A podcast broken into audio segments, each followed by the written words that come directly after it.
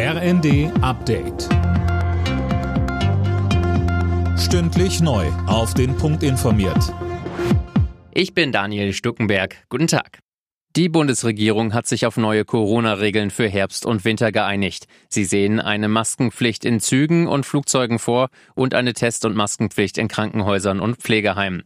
In Schulen soll die Maskenpflicht ab der fünften Klasse eingeführt werden, wenn die Lage das erfordert. Justizminister Buschmann. Wenn die Alternative wäre, dass ansonsten beispielsweise durch hohe Zahl von Krankheitsfällen in den Lehrerkollegien kein Präsenzunterricht mehr aufrechterhalten kann, und wir ansonsten ganze Klassen und Jahrgänge nach Hause schicken müssen, dann ist es doch besser, mit medizinischer Maske Präsenzunterricht anbieten zu können, als keinen Präsenzunterricht anbieten zu können. Und ich glaube, das ist eine vernünftige Regelung.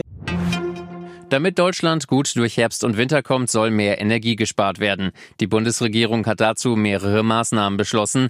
Die ersten gelten ab September sechs Monate lang. Dazu gehört laut Wirtschaftsminister Habeck, dass beispielsweise Türen in den Innenstädten nicht dauerhaft offen stehen sollen im Winter. Die öffentlichen Gebäude werden nicht mehr angestrahlt ab 22 Uhr bis 6 Uhr morgens.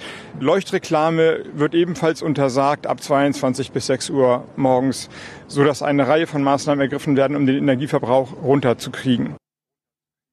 Habeck geht davon aus, dass durch die Maßnahmen mindestens zwei Prozent des deutschen Energieverbrauchs eingespart werden.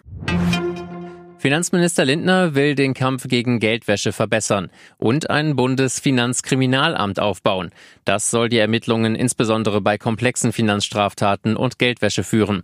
Bisher gelte Deutschland als Paradies für Geldwäsche. Damit müsse Schluss sein, so Lindner.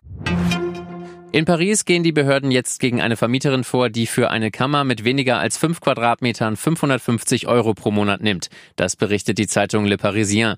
In Frankreichs Hauptstadt werden immer wieder Mini-Wohnungen zu absurden Preisen angeboten. Alle Nachrichten auf rnd.de